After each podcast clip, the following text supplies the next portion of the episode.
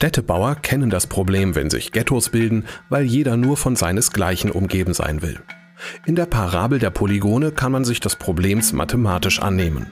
Wie können gelbe Dreiecke und blaue Quadrate nur in Frieden miteinander leben?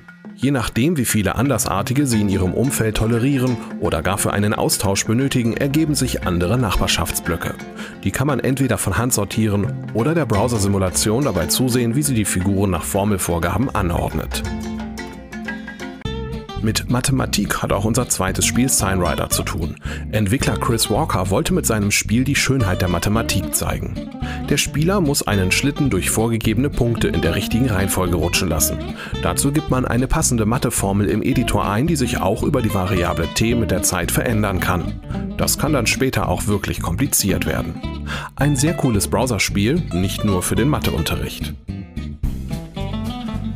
Und zum Schluss noch ein kleines Suchspiel zu Ostern. Besonders Toningenieure werden Phonopass lieben, ein Puzzlespiel, in dem sie Audiodateien analysieren müssen, um das Passwort zum nächsten Level zu bekommen. Dazu lädt man sich die Wave-Dateien aus dem Browserspiel herunter und untersucht sie mit einem Editor seiner Wahl, etwa dem kostenlosen Audacity.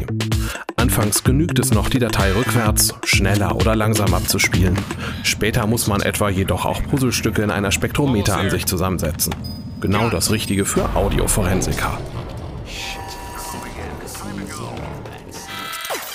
Landmark. Correct.